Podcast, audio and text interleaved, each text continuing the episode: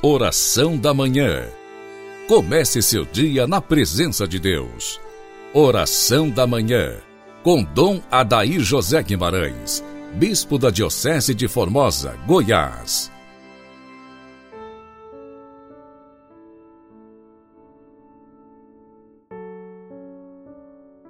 Que as almas dos fiéis defuntos, pela misericórdia de Deus, descansem em paz Inicio com você, dileto e amado ouvinte, esta segunda-feira quaresmal, em nome do Pai, do Filho e do Espírito Santo. Ó Deus que renovais o mundo com admiráveis sacramentos, fazei a vossa igreja caminhar segundo vossa vontade, sem que jamais lhe falte neste mundo os auxílios de que necessita. Por Cristo nosso Senhor. Amém dileto e amado ouvinte, dando sequência às nossas meditações quaresmais com Santo Afonso Maria de Ligório, hoje ele nos traz o tema Meios para alcançar o amor de Deus e a santidade. Ele parte de Provérbios 21, 25, 26. Os desejos matam o preguiçoso, porém o que é justo dará e não cessará. Quem quiser ser santo, diz Santo Afonso, não se deve contentar com o desejo, mas deve resolver-se a pôr depressa mãos à obra, porque o demônio não teme as almas irresolutas. Os meios para chegar a um fim tão sublime são particularmente dois: a oração que faz o amor divino entrar no coração e a mortificação que dele remove a terra e o torna apto a receber o fogo divino. Ganhemos ânimo, comecemos desde já a empregar estes meios e nós também chegaremos a ser santos. Quem mais ama a Deus é mais santo. Dizia São Francisco Borges que a oração faz entrar o amor divino no coração ao passo que a mortificação dele remove a terra e fala-o apto a receber aquele fogo sagrado. Quanto mais espaço a terra ocupa no coração, tanto menos lugar achará ali o santo amor. A sabedoria não se acha na terra dos que vivem delícias. Por isso é que os santos sempre procuraram mortificar o mais possível o seu amor próprio e os seus sentidos. Os santos são poucos, mas devemos viver com os poucos, se nos quisermos salvar com os poucos. Escreve São João Clímaco e São Bernardo diz: Quem quer levar vida perfeita deve levar vida singular. Para sermos santos, devemos antes de mais nada ter o desejo de nos tornarmos santos. Desejo e resolução. Alguns sempre desejam, mas nunca começam a pôr mãos à obra. De semelhante almas irresolutas, dizia Santa Teresa, o demônio não tem medo. Ao contrário, Deus é amigo das almas generosas. É pois um engano do demônio no dizer de da mesma seráfica santa fazer-nos pensar que há orgulho em se querer tornar santo. Seria orgulho e presunção se metêssemos a nossa confiança em nossas obras ou resoluções, mas não se esperamos tudo de Deus, que então nos dará a força que nos falta.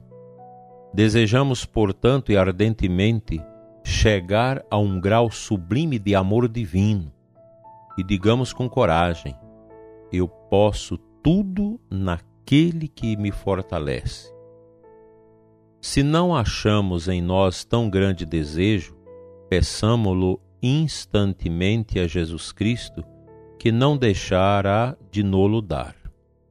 Devemos-nos, portanto, alentar, tomar uma resolução e começar, lembrando-nos de que, na perfeição cristã, segundo a expressão de São Francisco de Sales, vale muito mais a prática do que a teoria o que não podemos fazer com as nossas próprias forças, ser-nos-á possível com o auxílio de Deus, que prometeu dar-nos tudo o que lhe pedíssemos.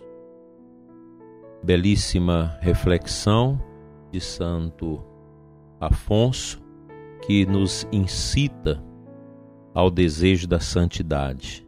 Todos nós, apesar das nossas fraquezas, devemos cultivar dentro de nós o grande desejo da santidade, o grande desejo de unir nossa alma cada vez mais aos desígnios de Deus.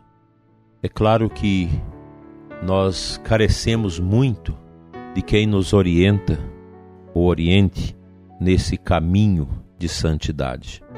Há uma fraqueza muito grande em nossos dias, mesmo nas nossas comunidades.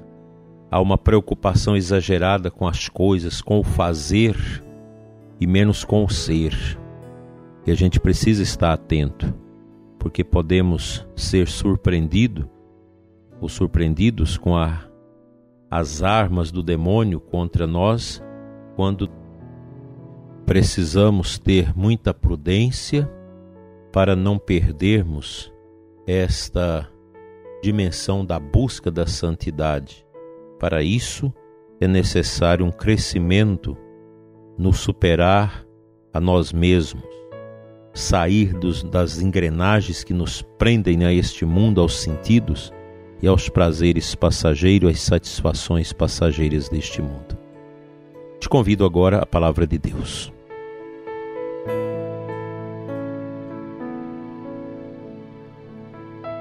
A antífona de entrada da Santa Missa de hoje traz para nós o versículo 7 do Salmo 30. Confio em vós, ó Deus. Alegro-me e exulto em vosso amor, pois olhaste, Senhor, minha miséria. Os santos sempre reconheceram e tinham consciência de suas fraquezas, de suas pequenezes. Os santos sempre confessaram suas fraquezas. Basta lembrar Santo Agostinho no seu livro As Confissões, em que ele confessa todas as suas misérias humanas. Os santos são assim. Eles não se contentam com as coisas passageiras deste mundo. Daí que os grandes homens e mulheres que deixaram para nós o testemunho de uma santidade eficaz, eloquente, viveram pobres, viveram despojados, inclinaram suas vidas em adoração a Deus e os seus corações a servir o outro, a servir a igreja, a consumir-se totalmente nesta entrega. Tão belo este gesto dos nossos santos, que se entregaram totalmente a Deus, sem nenhuma reserva, dando tudo de si à bondade do bom Deus. Esse processo, esse caminho é para todos nós. Todos nós somos chamados à santidade. Todos nós devemos cultivar em nós um desejo permanente das coisas santas de Deus. Não dá para a gente repartir o nosso coração com as coisas de Deus e com as coisas do mundo. É o contrário. Nosso coração deve ser todo de Deus para que dentro deste mundo nós, com nosso testemunho, com a nossa tarefa evangelizadora, possamos cultivar em nós e contribuir para que os outros também a cultivem a total submissão à graça de Deus. É o que falta no nosso mundo cristão dos nossos tempos. Homens e mulheres de têmpera, homens e mulheres de profundidade nas coisas santas de Deus para ajudar as pessoas nesta realidade tão caduca dos nossos tempos, a darem melhor de si na obra de Deus.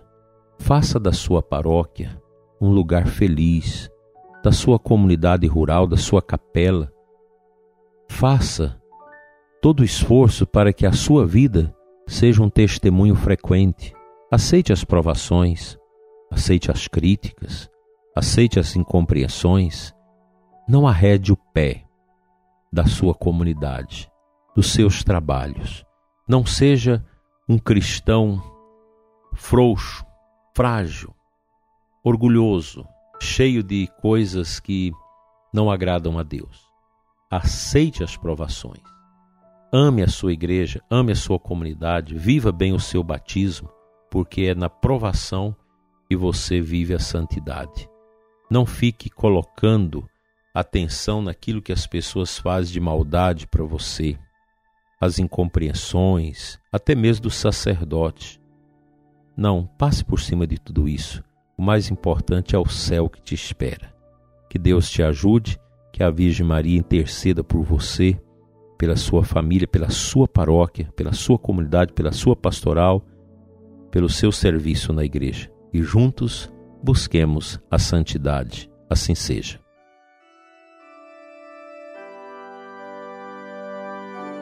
Pai de bondade, Deus de amor, nós te adoramos nesta manhã abençoada de segunda-feira. Te pedimos, Senhor, o fim da peste.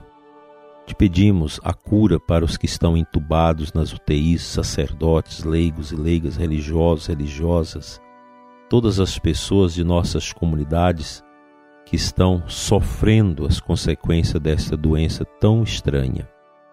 Abençoa as famílias, Senhor, para que tenham forças para superar as diversidades, sobretudo aquelas famílias que perderam seus entes queridos. Tire toda a revolta do coração e amaine as almas com a graça do teu santo amor.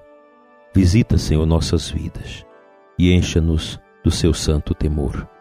Dai, Senhor, o vigor aos médicos, enfermeiros e atendentes, a todas as pessoas envolvidas no trabalho de socorro aos doentes. Abençoa as famílias que cuidam dos seus doentes em casa que tenhamos muita paciência, solidariedade, mansidão e muita oração. Assim seja. Amém.